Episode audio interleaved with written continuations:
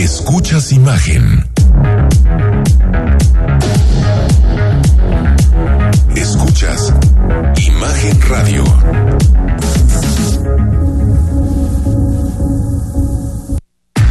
Escucha Imagen Jalisco con Enrique Tucent de 8 a 9 de la noche 93.9 FM Imagenguadalajara.mx Imagen más fuertes que nunca.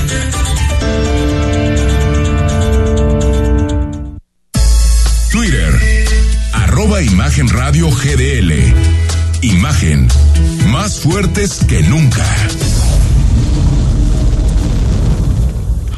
Son las 8 de la noche, estamos totalmente en vivo en Imagen Jalisco, ya estamos el lunes, lunes 25 de octubre, lo que, lo que significa que se acabó el mes, se acabó el mes de octubre prácticamente, porque el siguiente lunes ya vamos en noviembre, y también es la última semana de lo que le llamamos el horario de verano, que en algún momento tenemos que abrir la discusión sobre este horario de verano porque eh, no sabemos exactamente qué nos deja, cuánto ahorramos, cuánto puede usted eh, ahorrar en la factura de la luz, cuánto puede, eh, cuántos también se, se, se ahorra en materia de, de, energía, pero llevamos muchos años con este horario de verano que termina el próximo domingo 31 de octubre. Lo que vamos a tener que hacer es atrasar el reloj, pero prácticamente Rodrigo de la Rosa ya es para poner el arbolito de Navidad. Oye, ya, Enrique, Sí, ¿no? buenas noches a todos. Sí, de repente va una, va uno a cualquier tienda departamental. Ya, ya, ya, Y ya, ya. está el arbolito navideño. Ya se saltan Y los Halloween. villancicos también. Saltan Halloween. Y los villancicos también. Los villancicos ya. Ya están sonando también, o sea. Sí, ya es el final de dices, del- ¿en, en qué momento llegó esto? que Se pasó rápido el año, ¿no? Se pasó rápido. A diferencia de Se pasó 2020, que a mí se me hizo. No, a eterno. mí en 2020 fueron como 25 años juntos, ¿no? O sea, Yo lo que con la pandemia, con, ¿no? Los meses de marzo y abril del año pasado. y fueron tremendos. Fueron tremendos. Sentías que iban 90 días, no 30. Fueron, fueron tremendos. Bueno, hay muchos temas para platicar. Más adelante le vamos a entrar al asunto de Rosario Robles, que hoy dio una entrevista larga con el periódico El, El Universal. Y creo que dice cosas interesantes Rosario Robles Sí, sobre su situación, acuerdo. La situación en la que está. El presidente de la República también le ha venido respondiendo a Rosario, pero uno no entiende que, que Emilio Lozoya esté eh, libre, disfrutando de la vida, y Rosario Robles no se le haya todavía probado nada. Hasta el momento no se le ha probado nada. No. Eh, Puede ser que sea culpable. No, yo no lo dudo que, que eh, logren en algún momento identificar todas esas redes de corrupción que hubo en torno a Rosario Robles y a la gente más cercana que en su momento eh, eh, colaboraron con ella. Pero Rosario sigue en la cárcel y, y pues parece algo personal. ¿eh? Sí, dice en esta entrevista con Héctor de, de Mauleón. Y también estuvo, Que- por cierto, con nuestro colega Ciro Gómez Leiva hoy en, hoy en Sí, también temprano. compañero de, de Imagen Televisión, que dice que si alguien en política la conoce bien, es el presidente López Obrador. O- ojo con esa parte, y entonces eh, ella lo que dice es que la ponen en la parte de decir, lánzate contra los Sí, sí, sí. villanos, no villanos, Enrique Peña Nieto y, por supuesto, Luis Videgaray. Ahora, yo no entiendo ahí porque eh, la- quieren, quieren hacer que Rosario se lance contra ellos, pero al mismo tiempo hay una decisión presidencial de no meterse con ellos.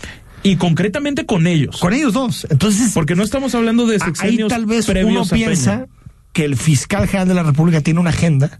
Ah, Y el presidente tiene otra. Sí, sí, sí. No, porque yo creo que lo último que el presidente de la República quiere en este momento es enjuiciar a Peña Nieto o a Luis Videgaray, o- ¿no? O sea, lo que quiere es tener al PRI ahí eh, sometido pensando en, en, la reforma eléctrica, pero yo no veo con esa intención. Pero lo que dice Rosario es, a mí me dijeron que quiero salir, pues que diera pruebas, que si quería salir Rosario, que diera pruebas de, que Peña Nieto y Videgaray estaban involucrados en esta forma. Sí, y, y di- dice también que no tiene un peso mal habido, lo cual, más allá de que no le han comprobado nada, también puede ser complicado o dices bajo qué argumento si está señaladísima en un trabajo también Sí. sustentado como el de la estafa maestra que es como lo que vino a cerrar con broche de oro un sexenio muy corrupto. A ver, la estafa maestra, para quien no, no, no ubique muy bien el modus operandi, era eh, una forma de desviar recursos a través de facturas, a través de empresas factureras y se utilizaban también a distintas empresas y a distintas, por ejemplo, universidades públicas para poder desviar el dinero. Es decir, era un modus operandi, parece que era algo muy sofisticado, era un saqueo muy sofisticado, sí, claro. que es difícil pensar que una secretaria del ramo no supiera que se hacían transacciones, porque no estamos hablando de 15 pesos con 50 centavos, estamos hablando de miles de millones de pesos en la estafa maestra. Ahora, pero como siempre lo digo, Rodrigo, eso uno lo tiene que probar. Claro. O sea, una cosa, el periodismo no, porque a veces te dice, es que si tú conoces los datos, ve y denuncia. No, el periodismo, no, el periodismo no, no es su no es el chamba. el periodismo lo que tiene que hacer es señalar y decir, esto existe. Y eso le toca a la fiscalía. Después a la fiscalía tiene que probar que todo eso se hacía con la participación de Rosario Robles.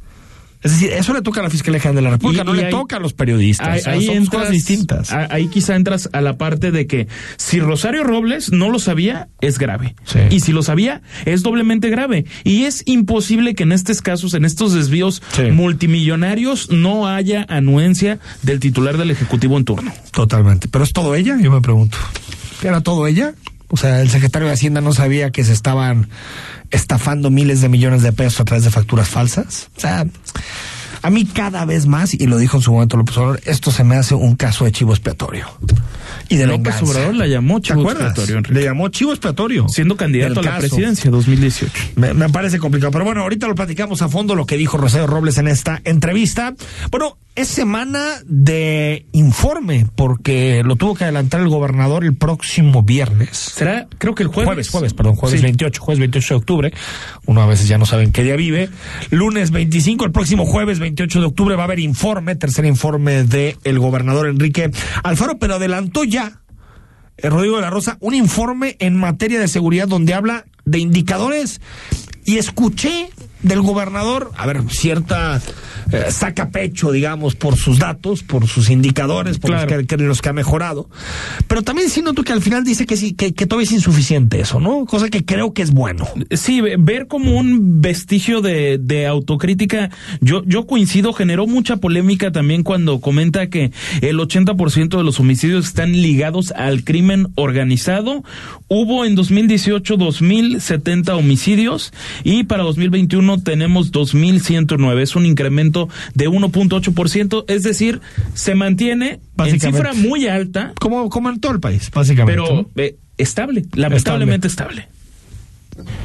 El gobernador de Jalisco, Enrique Alfaro, presentó en Palacio de Gobierno su tercer informe en materia de seguridad, donde presumió que los delitos patrimoniales van a la baja, robo de vehículos a personas y negocios. La disminución es de casi 50% con respecto a 2018. Bueno, los delitos que tienen que ver con la seguridad pública, que son estos, bajamos de 67.085 a 35.310.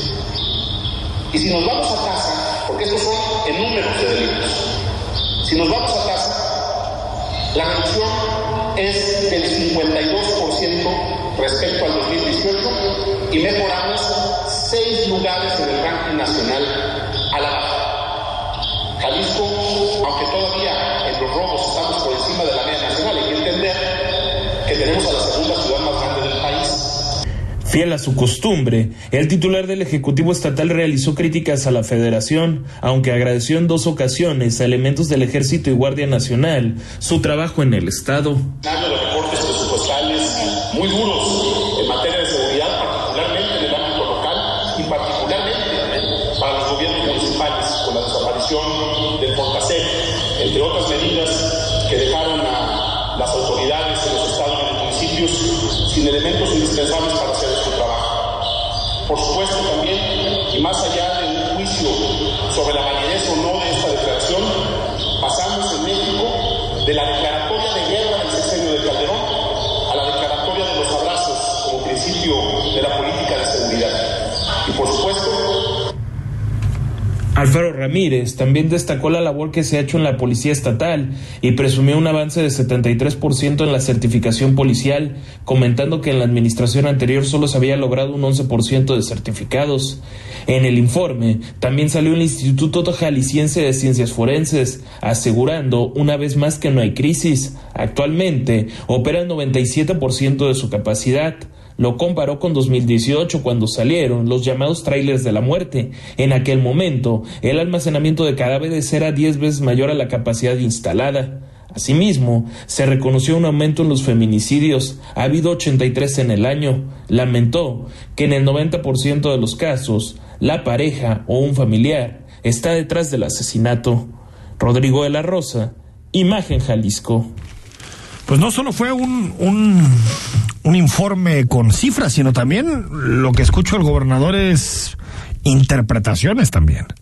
Sí. O sea, en este caso el de Calderón y el de y los modelos de seguridad de Calderón y de, y de López Obrador que dice la guerra de 2006 que comenzó Felipe Calderón contra, Sí. el contra los cárteles, ¿no? Contra el crimen organizado y la de los abrazos de López Obrador. Abrazos no balazos, que fue como un, Pero eso es más una un frase, ¿no? de Sí, a ver, es que ha sido mucho más un eslogan, hay que, hay que decirlo, Que- que, que una es- eh, estrategia. Es que eso no es una estrategia. Es que de entrada no hay estrategia. Yo creo que no la hay. Y, y que- Yo creo y que no tampoco la hubo en secciones anteriores, No, Enrique. No, no, no creo que la haya.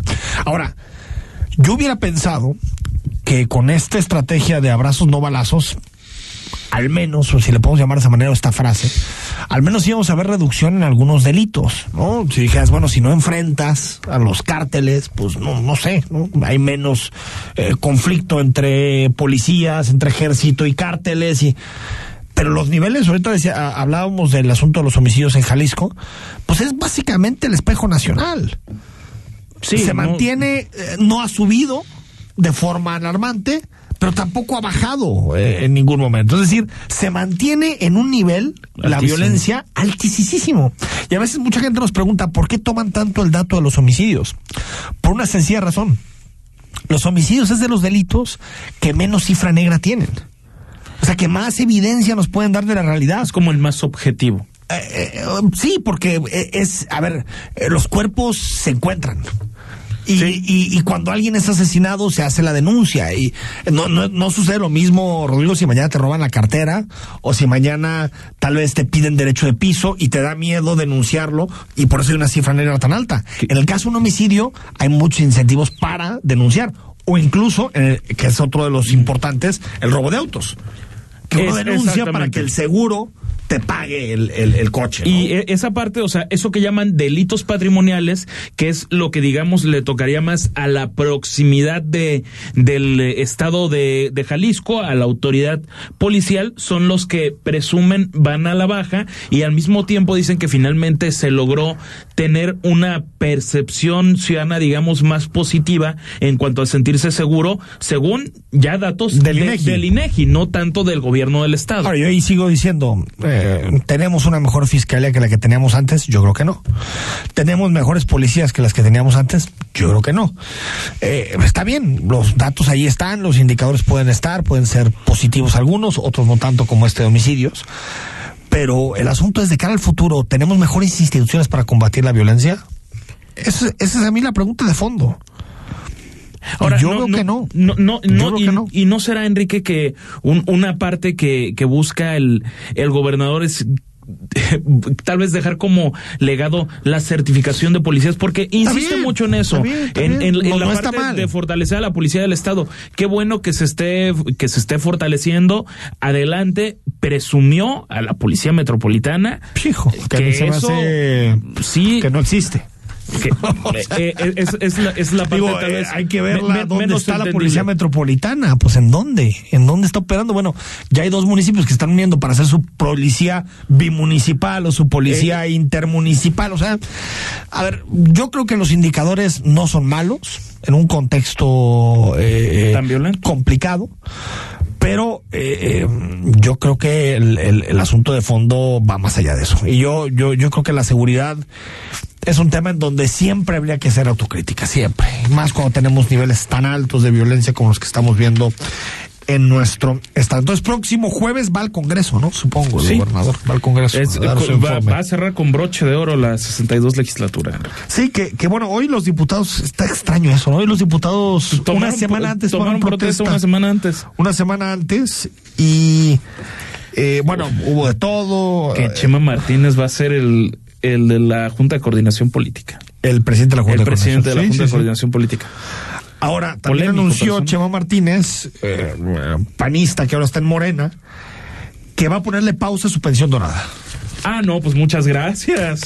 Que porque ya va a ganar como diputado y entonces que él es muy respetuoso de las leyes. Sí, muy. Entonces, eh, eh, que, que su que no puede cobrar dos sueldos. No puede cobrar dos sueldos, entonces que por eso le va a poner, le va a terminar poniendo pausa a su pensión. Donde hay que recordar que tiene una pensión por arriba de los 100 mil pesos. eh, Sí, de, de- de hecho, él, la- las pensiones que a lo que busca recortar el gobierno del Estado solo le afecta como en, me parece que en cuatro o cinco mil pesos. ah, ah, que O sea, los sí, que están en, el límite, digamos. ci- 104 mil, ¿no? A donde busca toparlas gobierno del Estado y él estaba en 108, más o menos. Estaba en 108, 109, sí, un poquito por arriba, ¿no? Del o sea, tope. no, no está tan afectado, pues. Ahora, eh, Tiene 49 venimos de una pésima legislatura. Pésima. La que está terminando ha sido una legislatura, eh, pues yo no sé ni por dónde. Yo siempre trato de ver el vaso medio lleno, pero en este caso, Rodrigo, no veo, no, es que de dónde, ni legislaciones buenas, ni avances en, en, en, en contrapesos, ni avance en instituciones, ni eh, eh, am, eh, mejores esquemas de combate a la corrupción. O sea, no, no, no sé ni por dónde se le puede dar una legislatura donde yo veo puros retrocesos. Sí, el, el, el viernes salió la, la entrevista que hicimos con Alberto Vallardo Ajá. del Observatorio Sí, Legislativo sí, sí. Del, de- del ITESO y fue durísimo. Sí, Ahora es que que, no escatimó en, en adjetivos a lo que implicó el legado de, de esta legislatura. y yo creo que ahí como ciudadanos tenemos que, que, que tener muy claro que, que es muy difícil que haya un- una buena democracia si no tenemos buenos congresos. A veces le ponemos mucha atención y es muy mediático seguir al presidente, seguir al gobernador, seguir a los alcaldes. Pero son fundamentales los congresos. Son fundamentales. Tan, tan es así que cuando los dictadores llegan, lo primero que hacen es desaparecer los congresos. Porque es donde está la pluralidad de la sociedad, es donde está ¿no? Lo- las, La eh, representación. la representación de todos. Entonces, esperemos que estos diputados le echen más ganitas, que, que se pongan a chambear, que dejen de lado un poquito los intereses partidistas y que prioricen los intereses del Estado. Y el próximo primero de noviembre, pues comenzarán con sus actividades la nueva legislatura. Vamos al corte y también muchos asuntos municipales. Habló Frangé, habló también el nuevo alcalde de Tonalá, Sergio Chávez, y tenemos que entrar al asunto de la UNAM. Yo tengo la impresión, no sé tú si tú estás de acuerdo con esto, Rodrigo, que, que el presidente para este tipo de declaraciones se pinta solo, ¿no? le, le encanta. Le- o sea, como decir, muy, me voy a meter acá y voy a hacer que todo el país enterito, desde Tijuana hasta Cancún, hable de este tema en específico, ¿no? Cuando, bueno, seguramente hay temas más importantes, ¿no? Porque Pero creo yo- que aquí nadie duda que la UNAM es una gran universidad y que todos nos sentimos orgullosos de la UNAM con sus errores y sus problemas, como Por tienen supuesto. todas las casas de estudio. Eh, pero como que el presidente se sabe que tiene el sartén por el mango en la discusión pública, ¿no? Y dice, "Ah, ahí les va. Ahí les va la bombita. ¿No? Para que todos estén en el país hablando sobre la UNAM y tal vez hay otros temas que no le estamos poniendo tanta atención. Y, y ya, pareciera que es hasta un tema de agenda, ¿no? Hoy con quién me voy a pelear. Así Sí, tal cual. sí, es abrir fue- este, frentes uno tras otro tras otro. Pero porque sabe que eso atrae a la opinión pública. ¿No? O sea, eh, tal vez otros temas son más difíciles de entender como la reforma eléctrica, todo este tipo de cosas. Muy técnico. Muy técnico, pero ya meterse directamente con la UNAM, Este tema lo entienden todos. que aparte dice que se derechizó la UNAM. Ay, caray. ¿Sabes quién se derechizó? AMLO. Ah, Ese sí se exactamente. derechizó. Pero, ¿de qué bueno, forma? lo vamos a platicar. Vamos al corte. Son las 8 de la noche con 18 minutos. El análisis político. A la voz de Enrique Tucent. En Imagen Jalisco. Regresamos. Gracias a ti, vamos a seguir defendiendo Jalisco. Gracias a ti, vamos a poner el ejemplo en todo México, haciendo buenos gobiernos y alzando la voz para que Jalisco reciba un trato justo. Juntos lo hicimos bien y ahora lo vamos a hacer aún mejor. Gracias por votar por Movimiento Ciudadano. Gracias por refrendarnos tu confianza. Una vez más, gracias. Se vienen tiempos mejores. Defenderemos Jalisco. Movimiento Ciudadano. Elegir significa escoger o preferir a alguien o algo. Entonces eliges lo que quieres y necesitas. Cuando eliges que tu voz se escuche, puedes decir, Yo soy el INE. así, en primera persona. Cuando soy funcionario o funcionario de casilla y cuento los votos, Yo soy el INE. cuando voto y me identifico, si tú también debes elegir, elige decirlo con todas sus letras. Yo soy mi INE. Porque mi INE nos une. Gracias a ti, vamos a seguir defendiendo Jalisco. Gracias a ti, vamos a poner el ejemplo en todo México, haciendo buenos gobiernos y alzando la voz para que Jalisco reciba un trato justo. Juntos lo hicimos bien y ahora lo vamos a hacer aún mejor. Gracias por votar por Movimiento Ciudadano. Gracias por refrendarnos tu confianza. Una vez más, gracias. Se vienen tiempos mejores. Defenderemos Jalisco. Movimiento Ciudadano. En Morena seguimos haciendo historia y estamos listos para seguir luchando por un país más justo e igualitario. Nos mueve la fuerza, el entusiasmo y las causas de la gente para demostrar de nuevo que el pueblo es el que manda y juntos consolidar la cuarta transformación. Este movimiento le pertenece a millones de corazones unidos en un mismo sentimiento, el compromiso de transformar a México. Juntos vamos a defender la esperanza. Morena. Elegir significa escoger o preferir a alguien o algo. Entonces eliges lo que quieres y necesitas. Cuando eliges que tu voz se escuche, puedes decir, Yo soy el INE. así, en primera persona. Cuando soy funcionario o funcionario de casilla y cuento los votos, Yo soy el INE. cuando voto y me identifico, si tú también debes elegir, elige decirlo con todas sus letras. Yo soy mi INE. Porque mi INE nos une. Gracias a ti, vamos a seguir defendiendo Jalisco. Gracias a ti, vamos a poner el ejemplo en todo México, haciendo buenos gobiernos y alzando la voz para que Jalisco reciba un trato justo. Juntos lo hicimos bien y ahora lo vamos a hacer aún mejor. Gracias por votar por Movimiento Ciudadano. Gracias por refrendarnos tu confianza. Una vez más, gracias. Se vienen tiempos mejores. Defenderemos Jalisco. Movimiento Ciudadano. Estás escuchando Imagen Jalisco con Enrique Tucent.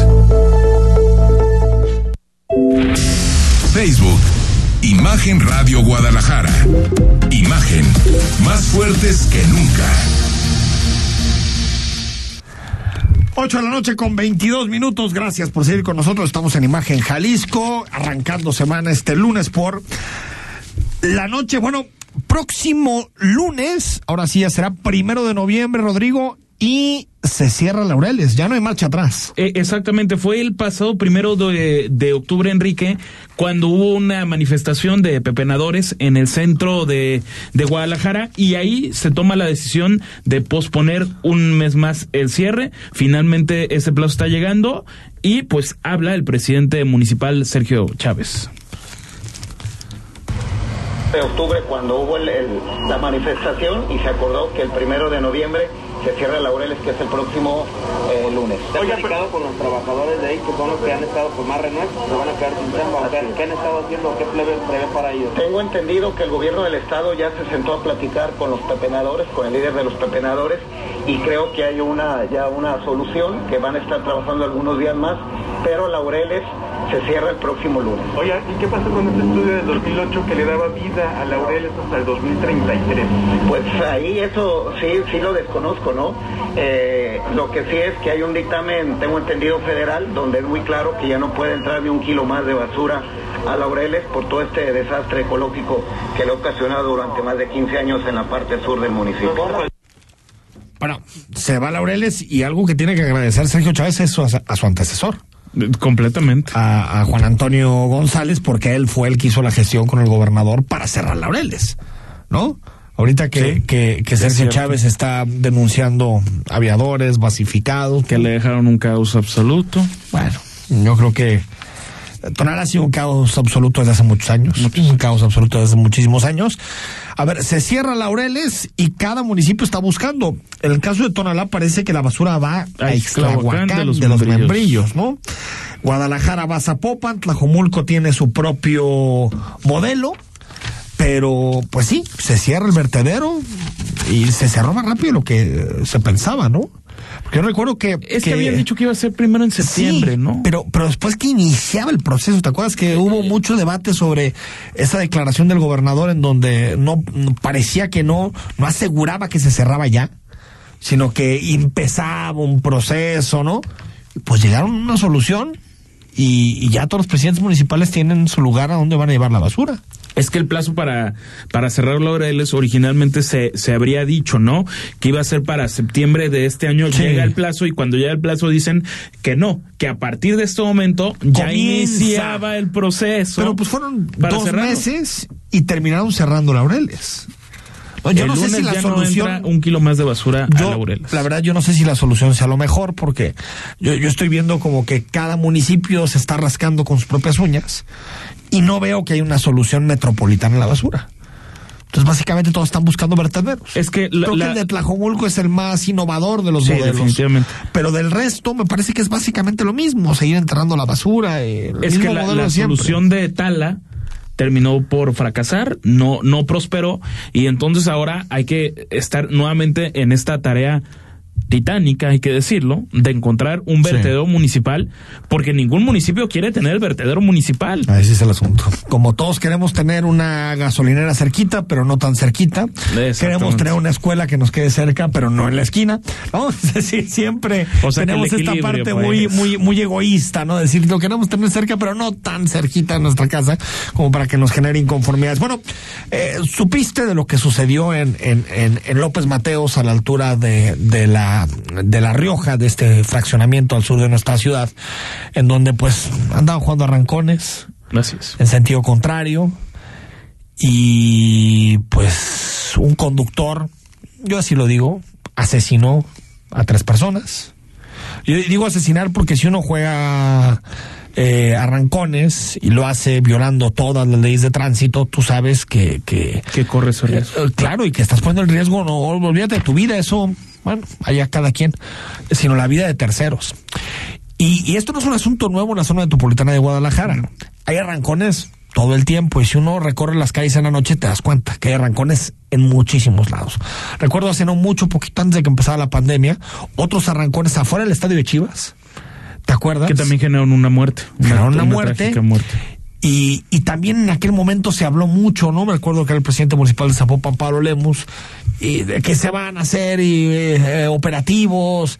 Y, pero las cosas siguen sucediendo. Yo creo que hay una impunidad tremenda para que en esta ciudad uno a- vaya a 150 kilómetros por hora, se pase los semáforos, vaya en sentidos contrarios, porque no existen las vialidades, no existen, es, un, eh, es una especie en extinción. Básicamente. la policía vial está. La policía vial no existe. sí. Eh, están por ahí las fotomultas, pero en algunos lugares sí, en otros lugares no. Es decir, no, no tenemos muy claro por qué funcionan Con los muchos pasos. para la recaudación, Enrique. Pero En- bueno, lo que dijo hoy Franje es que van a poner atención y van a hacer operativos para evitar los arrancones. Pero que los operativos ya, Ah, ya, ya ya están. están y que funcionan. Bueno, Bueno. lo escuchamos al alcalde de Zapopan. O sea, ya es como después de la experiencia que tuvimos durante un tiempo, toda esa zona está, sobre todo la tarde-noche, que es cuando son, y en el momento en que detectamos, sobre todo por las redes, se invita mucho, lo estamos combatiendo y estamos diariamente haciendo esa supervisión. ¿Y trae a la mano eh, los resultados de esos operativos que se realizan? Sí, lo tenemos, realmente es diario y sobre todo se realizan mucho los jueves y viernes por la noche. Ya el sábado no, porque muchas veces hay partido o muchas veces hay, hay- hay alguna actividad. Entonces este, nosotros ya, de, ya está de rutina por parte de la comisaría. ¿Cuántos se Bueno, aquí el princip- los principales responsables, por supuesto, que son los las personas que, que se dedican a hacer este tipo de cosas, estos arrancones. Pero eh, eh, ahí la tecnología es el principal aliado. La tecnología es el principal aliado y que si hay, si se está detectando un vehículo a determinadas velocidades por un segmento que puede ser de la ciudad peligroso, que rápido vaya la policía y que la policía llegue al lugar.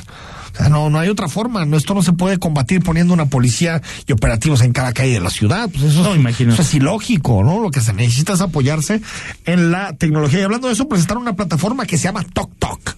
TokTok. Está muy, ¿no? Sugerente el nombre. Eh, como se parece el TikTok, ¿no? La nueva, la nueva red social. La ¿Para tendencia. Qué, ¿Para qué es el TokTok?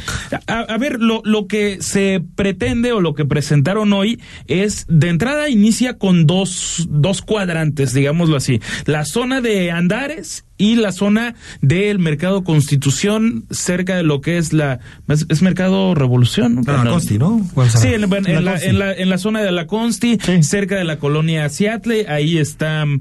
Ahí, ahí, van a ser esos, esos dos cuadrantes que se trata básicamente de hacer tu mercado, ahora sí que a domicilio. O sea, como si tuvieras estas plataformas conocidas, Rappi, Uber Eats. Uber Eats. Okay. Exactamente. Y ahora lo vas a traer de TokTok. Y, y, ¿Y este es del gobierno o qué?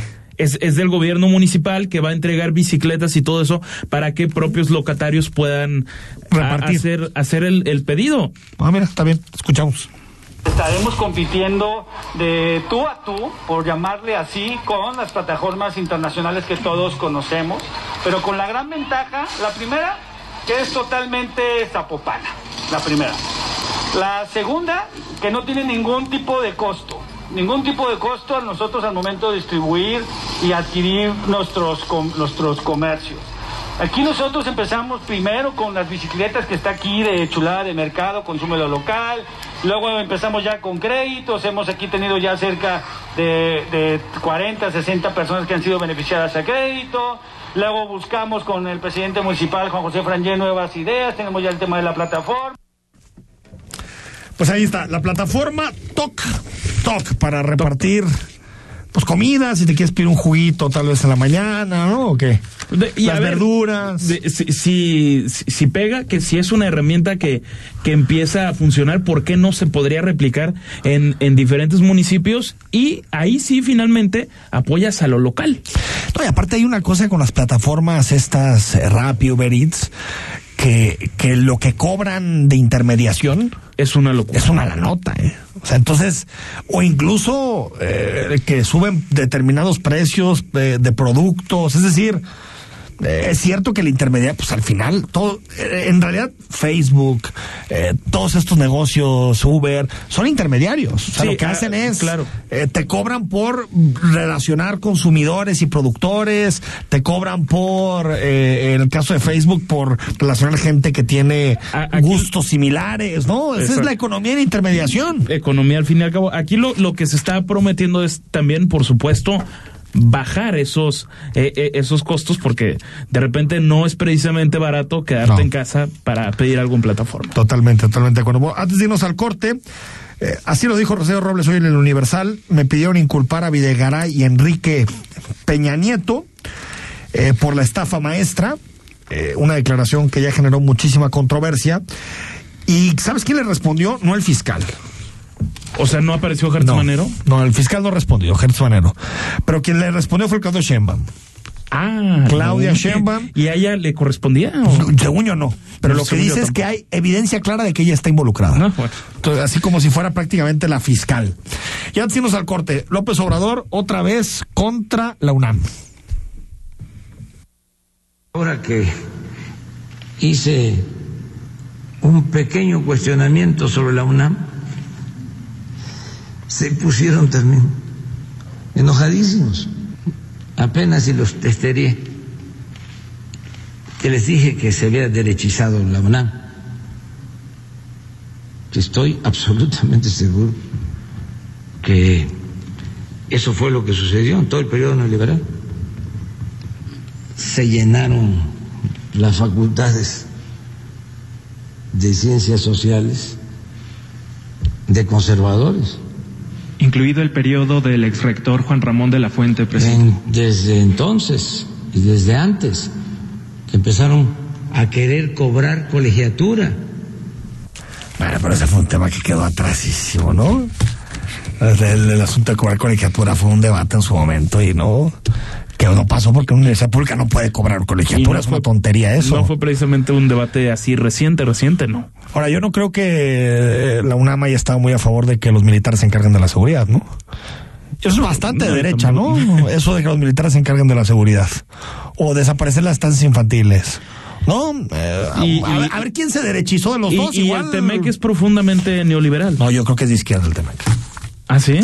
No me digas. Yo creo que es no, bastante pero izquierda. si me permites rapidísimo nada más. Sí, yo sí, yo sí. recuerdo una, una manifestación hace al- algún, algún tiempo en la Ciudad de México 2017, donde de repente estando en el Zócalo Capitalino empieza a llegar pues un conglomerado importante y dices, bueno, esto es una manifestación, pero ¿qué pasó? Era el sindicato de trabajadores de la UNAM. Y su principal manifiesto era que por ningún motivo se firmara o se renegociara lo que era el Telecán. Simplemente quedar fuera de, de, Del acuerdo, de, de todo del eso. Eso Pues sí. sería izquierda, ¿no? De alguna forma. Pues bueno, ahí está el asunto de la, del debate que existe ahorita entre la Universidad Nacional Autónoma de México y el presidente de la República, Andrés Manuel López Obrador. Alberto Esquer, ¿cómo estás? Buenas noches. ¿Qué tal, Enrique? Buenas noches. ¿Cómo te va? Gusto saludarte. Muy bien, muy bien. ¿Tú cómo estás? Es- Triste porque perdió el Barcelona. No hablemos de eso mejor. Mejor hablemos de básquetbol o de... Creo que hay, hay algunas finales del béisbol ahorita, ¿no? La, la serie mundial. Ahí ¿no? está. Eh, Bueno, mejor mañana, mejor hablemos de eso. Perdieron, Mañana perdieron los. Dodgers también. Perdieron los Dodgers, bueno. mira. ¿De eso sí quieres hablar? No, no, la verdad es que no tengo la menor idea. Entonces, pero yo sé que hay mucha gente que le va a los Dodgers en México. Sí, no. entonces me imagino que, que a haber gente triste por ese tema. Bueno, Alberto es que eres el titular del sistema de asistencia social. Vamos al corte, Alberto, y si te parece, empezamos a conversar. Estamos en imagen, noche de lunes. El análisis político a la voz de Enrique Tucent en Imagen Jalisco. Regresamos.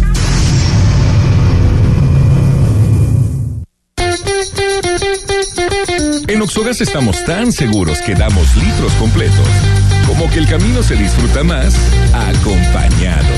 Si sigues dudando, acércate a tu Oxogas más cercano y solicita hoy mismo tu prueba de litros completos. Oxogas, vamos juntos.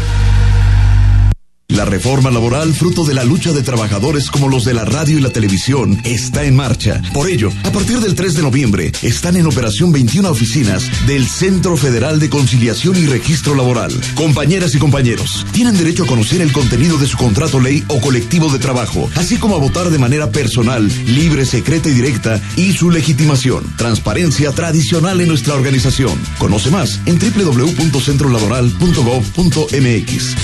CTM, Sindicato de Vanguardia. Las noticias no esperan, se generan segundo a segundo. Por eso, usted debe estar bien informado con opinión, certeza y crítica. Bajo una voz fresca como la de Francisco Sea.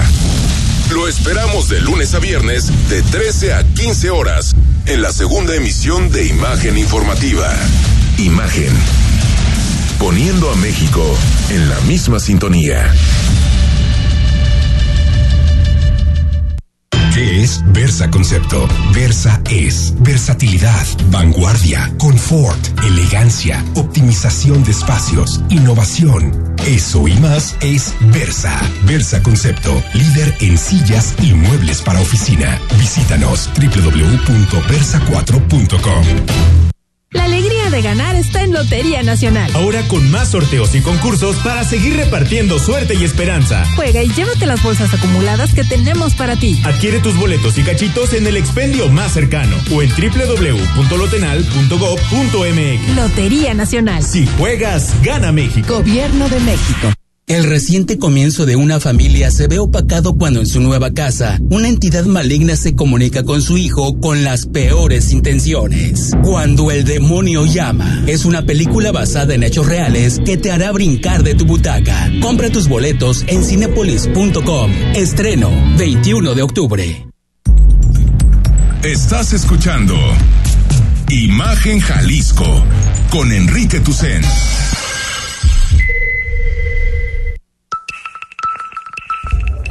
YouTube, Imagen Radio Guadalajara. Imagen, más fuertes que nunca.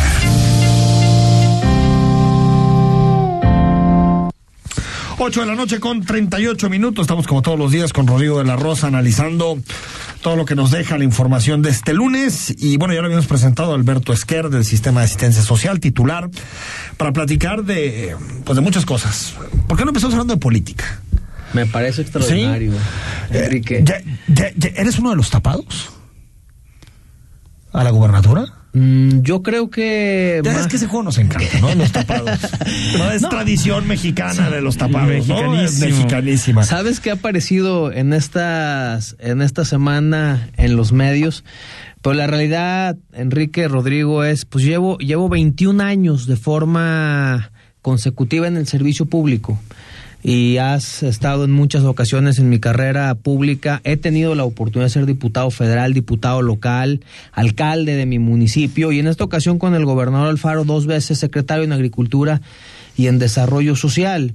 Creo que el 24 todavía está lejos. Traigo una responsabilidad muy grande, una de las secretarías más grandes en Jalisco, con uno de los presupuestos más grandes en Jalisco, porque lo que hizo el gobernador eh, al inicio de su administración fue fusionar, por eso el sistema de sistema. asistencia social, Sí, y sí, nos sí. toca tener lo que era el antiguo Hijas, lo que es el Hogar Cabañas, el Trompo Mágico, todos los programas de la Secretaría que anteriormente era CEDIS, hoy se convierten en la Secretaría y es un presupuesto que rebasa los 3.400 millones de pesos.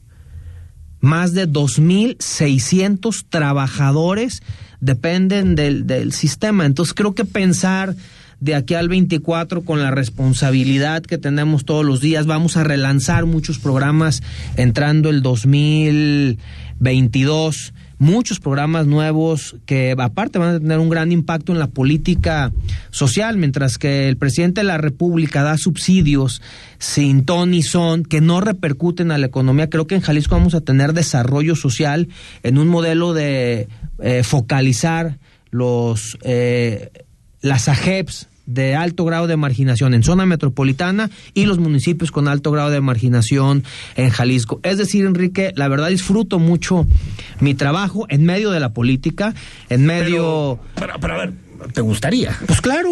O sea, si te dicen, oye, ¿sabes qué? Que Alberto Esquer sea candidato de MC a la gubernatura de Jalisco.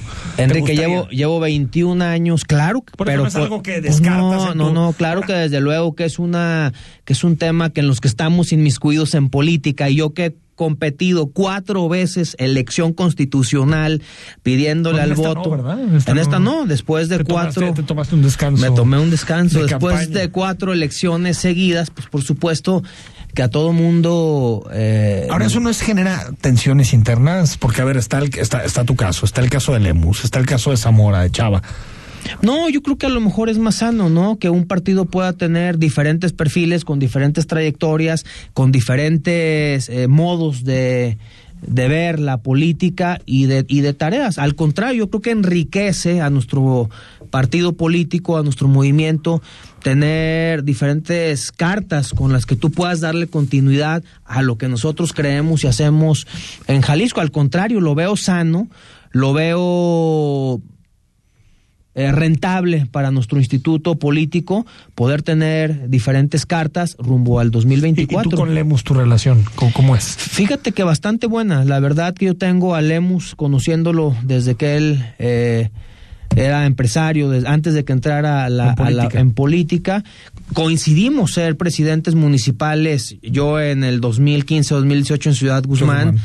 él en Zapopan, donde coincidíamos mucho. Entonces, la verdad que una muy buena relación. Mi esposa Karen que estuvo eh, al frente del DIF municipal y que ahora está al frente junto con la señora Joana en el voluntariado, co- coinciden en muchas tareas con... Entonces, en eso no ha habido distanciamiento, digamos, entre No, al, por- al-. ¿no? al contrario, menos hoy, Enrique, porque en la Secretaría, en Agricultura no coincidíamos tanto. En Desarrollo Social sí, porque muchos de los programas que tengo yo en la Secretaría coinciden en Guadalajara y en Zapopan. Tenemos un programa muy grande que es la dignificación de unidades habitacionales en la zona metropolitana de Guadalajara, donde hacemos equipo hasta en Paripasos. Entonces yo creo que es una muy buena alternativa que nuestro instituto político pueda tener varias alternativas rumbo al 2024. ¿Sí estás afiliado a MC o no? Eh, eh, no, Digo, porque te entiendo que ni el gobernador está afiliado a MC, entonces no es así como que sea algo Pe- pero te voy a demasiado decir- importante, ¿no? Para la candidatura. no es importante, pero te voy a decir una cosa, en mi caso sí, porque me tocó ser coordinador nacional de autoridades locales, ¿no? Locales de municipios de todo el país. Eh, fue un nombramiento que me dio eh, Dante Delgado y además fui consejero nacional. Entonces, en mi caso, sí procedió la, el registro al Instituto Político. Rodrigo, de política, no sé si le, para entrarle al tema de desarrollo social. Le entramos al tema de desarrollo social. Dale, adelante. A ver, la parte, el, el, el Coneval, pues, puso, digamos, puntos sobre las CIES y era un panorama poco alentador en cuanto a los nuevos pobres en, en México, pero, pero Jalisco no salió precisamente muy, muy bien parado del todo. ¿Qué, qué lectura o han podido hacer un, un análisis, me imagino, diferentes áreas del desarrollo social del gobierno del Estado, de qué pasó, qué faltó por hacer, qué se está haciendo bien, se está partiendo de esos datos del Coneval para generar soluciones? Claro que sí, Rodrigo. Yo creo que Jalisco tenemos una gran ventaja porque las mediciones que hace el Coneval para la medición de la pobreza la hacen varias vías y hoy eso nos ayuda mucho, ¿no? Tienes medición de pobreza alimentaria, medición de pobreza en los servicios públicos, pobreza de ingreso, es decir, del tabulador del salario que tienen los jaliscienses,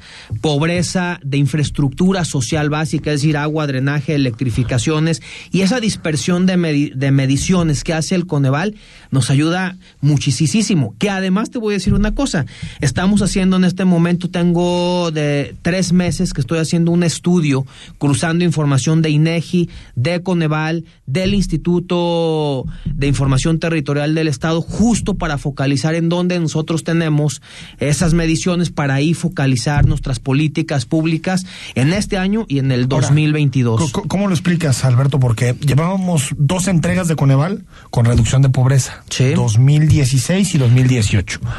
Y 2020, que bueno, se presenta en 2021. Eh, salimos peor que, que, a nivel nacional. Tenemos dos indicadores que nos pegan muy fuerte. El indicador de acceso a la salud, que en este año... Que o sea, la desaparición del Seguro Popular no, y la entrada de Insabi. Es correcto. Pero pues todo el país, ¿no? Es, ese nos pegó radicalmente a todo el país. Nacional, sí, el sí, haber sí. terminado, ¿no? sí, el, el, Seguro Popular y entrar el Insabi, la gente se sintió de entrada desprotegida. Y dos, el ingreso al salario. También nos pegó justo en la época de la pandemia. En la, en la época de la pandemia. Son los dos indicadores, pero te puedo decir, en pobreza alimentaria no, no caímos. En infraestructura social básica no caímos. En todos los demás indicadores, Jalisco... O sea, ingreso y salud. Ingreso y salud es lo que nos dio la caída de los indicadores Entonces, de Coneval. Estos datos en 2023 los tenemos que van a ser cuando Sí. se presentan de 2023 los de 2022, digamos, Sí. eh, tienen que ser distintos. Ti- tienen que ser. Además, yo voy a proponer, eh, Rodrigo, Enrique, que podamos tener un modelo de Coneval local, de Coneval jalisciense, con indicadores propios, con mediciones trimestrales, porque eso te determina ¿Pero la, por qué poli- no- la- no te la- gusta la la política pública. del Coneval, o? No, al contrario, Es sí. muy buena, es- no, es buena. bajo la metodología del Coneval. El problema es que Coneval te va monitoreando cada año y con los indicadores. dos, eh, cada dos. Cada dos años y con indicadores de ellos. Cada dos años, efectivamente. Si nosotros tenemos indicadores semestrales, te ayuda a ajustar las políticas públicas estatales. ¿Sabes qué? Cuando nos fue bien en 2016 y 2018 los resultados, también yo he entrevistado a los secretarios de Desarrollo Social y no se vean por qué. Yo les decía, a ver, sí, sacamos a tanta gente de la pobreza. No sabían por qué. No, a ver, O sea, eh, que entonces, ¿cómo puedes hacer buenas políticas públicas si cuando hay éxito o cuando hay fracaso, pues no sabes a qué No- se no debe? no- Prácticamente ahorita lo que nos pegó fueron dos indicadores, que es el tema de salud y el ingreso al, al salario. Esos son dos indicadores muy fuertes. La pobreza alimentaria la tenemos perfectamente bien en Jalisco. Somos de los mejores estados de la República Mexicana de que combatimos la pobreza alimentaria. Tenemos prácticamente seis municipios con complicaciones, que es Mezquitic, que es Huejuquilla, que es Santa María del Oro, que es Gilotlán de los Dolores, Zapotitlán de Abadillos y, y San Martín de Bolaños con pobreza alimentaria. 2022 vamos a focalizar nuestros programas alimentarios a esa zona. Infraestructura social básica. Son 12 los municipios donde tenemos carencia en localidades, porque luego desagregamos nosotros en el interior del estado. Un ejemplo, tú puedes decir Tepatitlán, Ciudad Guzmán, eh, Tala, no, la cabecera municipal no tiene grado de marginación, pero sus delegaciones sí. Y en zona metropolitana la estamos focalizando en las AGEPS, para el cual en enero ya estamos en el proyecto piloto, pero en enero arrancamos un programa extraordinario que se llama Polos de Desarrollo focalizado donde está la, la, pobreza y la marginación. ¿En qué sentido? Para atacarla directamente. Ejemplo, estamos haciendo el proyecto modelo en las ladrilleras de Tlaquepaque, que son cerca de 14 mil personas que viven en las ladrilleras, en la cofradía. Dentro de Tlaquepaque estamos focalizando un programa de infraestructura, de acceso eh, al transporte público, de acceso a la alimentación, escuela de música, escuela deportiva y eh, desarrollo social básico porque es una JEPS focalizado en Tlaquepaque, donde tenemos un grado de marginación.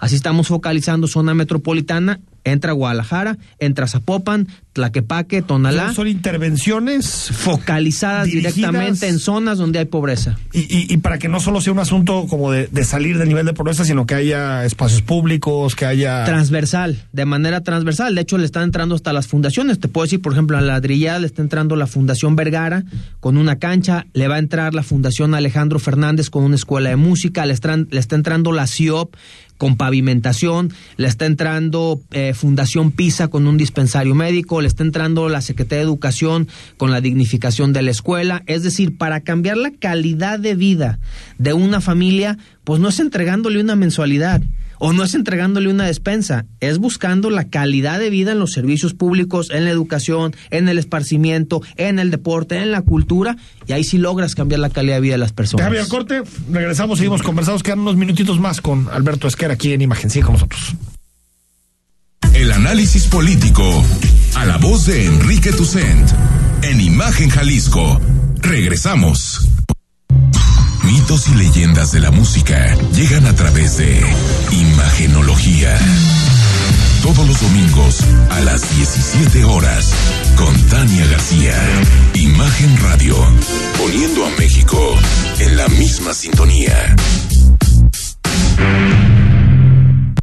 ¿Qué es Versa Concepto? Versa es versatilidad, vanguardia, confort, elegancia, optimización de espacios, innovación. Eso y más es Versa. Versa Concepto, líder en sillas y muebles para oficina. Visítanos www.versa4.com. Imagen Radio, ahora para todo México. Lleva su programación a la televisión abierta en el canal 3.4 de televisión abierta. Imagen Multicast, la mejor información con la mejor tecnología digital de la televisión en vivo y a todo color. Con los reconocidos comunicadores de Imagen Radio, Imagen Multicast. Canal 3.4 de televisión abierta, poniendo a México en la misma sintonía. La alegría de ganar está en Lotería Nacional. Ahora con más sorteos y concursos para seguir repartiendo suerte y esperanza. Juega y llévate las bolsas acumuladas que tenemos para ti. Adquiere tus boletos y cachitos en el expendio más cercano o en www.lotenal.gov.mx. Lotería Nacional. Si juegas, gana México. Gobierno de México. La fe te ayuda a creer en ti y te da la inspiración para lograr cosas importantes en la vida. Por eso en este espacio, a través de temas sobre religión católica y de valores, te ayudaremos a reforzarla cada día. Escucha al Padre José de Jesús Aguilar Valdés en Resonancias de Fe, todos los domingos a las 9 de la mañana, por Imagen Radio.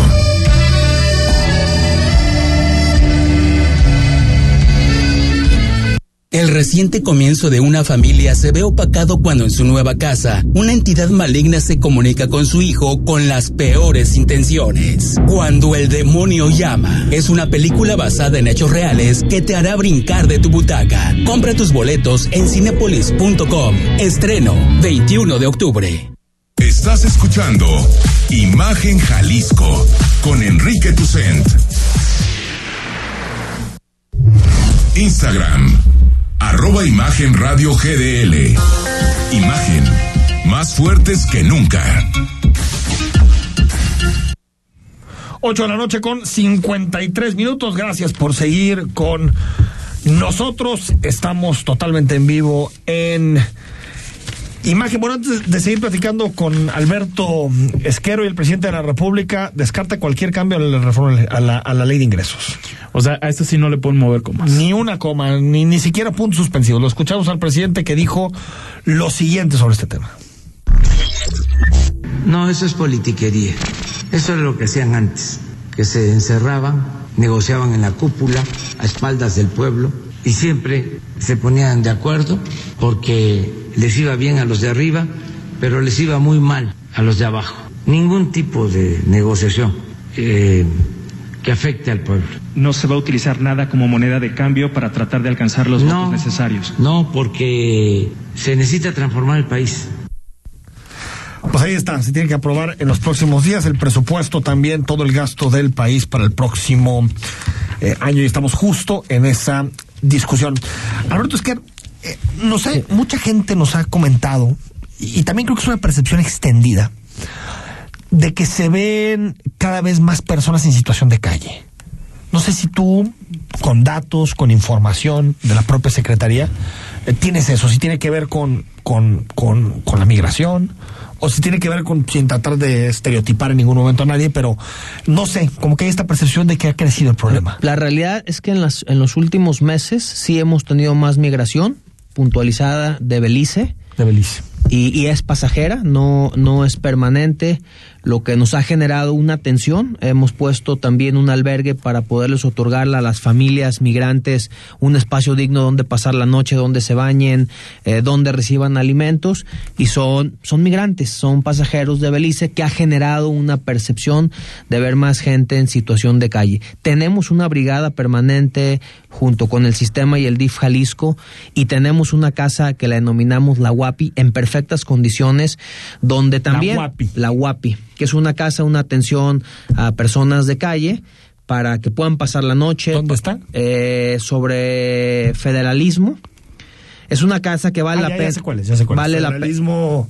¿Qué será? Por Herrera y Cairo. Por Herrera y Cairo, sí, exact- sí, sí, cuál exactamente. Cuál es la guapi. Creo que valdría la pena eh, que se conociera. Es un espacio prácticamente para indigentes. Ahora, la realidad es que los que son indigentes, que viven en calle, les cuesta trabajo ir a vivir a un espacio. Si van, se bañan, toman alimentos, descansan Y un se poco vuelven a ir. y se vuelven a ir. Pero la percepción la tenemos ahorita identificada. Sa- sa- ¿Sabemos cuántas, per- migrantes. cuántas personas hay? No, yo creo que es, es, es difícil tener un levantamiento puntualizado. Lo que sí puedo decir, eh, y me da gusto decirlo, Enrique, es que lo que sí tenemos cada vez menos son niños de calle. Es cierto. Sí, niños de calle. Antes veíamos en todos los cruceros, en todas las esquinas, muchos chiquitines de calle limpiando parabrisas, vendiendo dulces. Hoy lo que vemos son migrantes, más niños per se de calle. No eh, tenemos una reducción importante. La Procuraduría de Defensa de los Niños y Adolescentes en Jalisco ha hecho, ha hecho un gran esfuerzo justo para eso.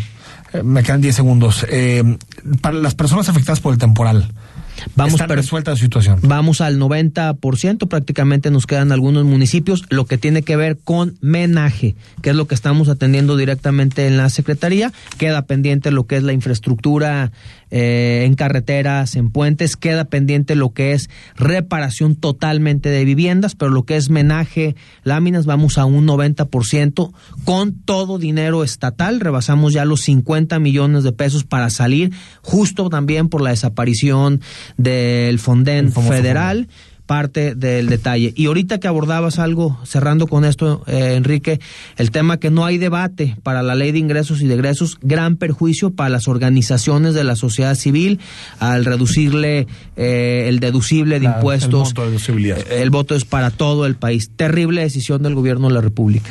Pues sí, es un tema que no hemos platicado. ¿eh? En las organizaciones Hay de la sociedad civil. Y te puedo dar indicadores de Jalisco, ¿eh? Porque nosotros aparte- tenemos... Que, que es aparte un estado con muchas asociaciones. Y aparte trabajando. Y y un ejemplo es el tema de los niños con cáncer del medicamento oncológico. Mucho medicamento se cobra, se compra con deducible. El medicamento que es obligación del Estado mexicano suministrarle a, A los las- niños y a los familias. niños y a las familias. Secretario, gracias por venir.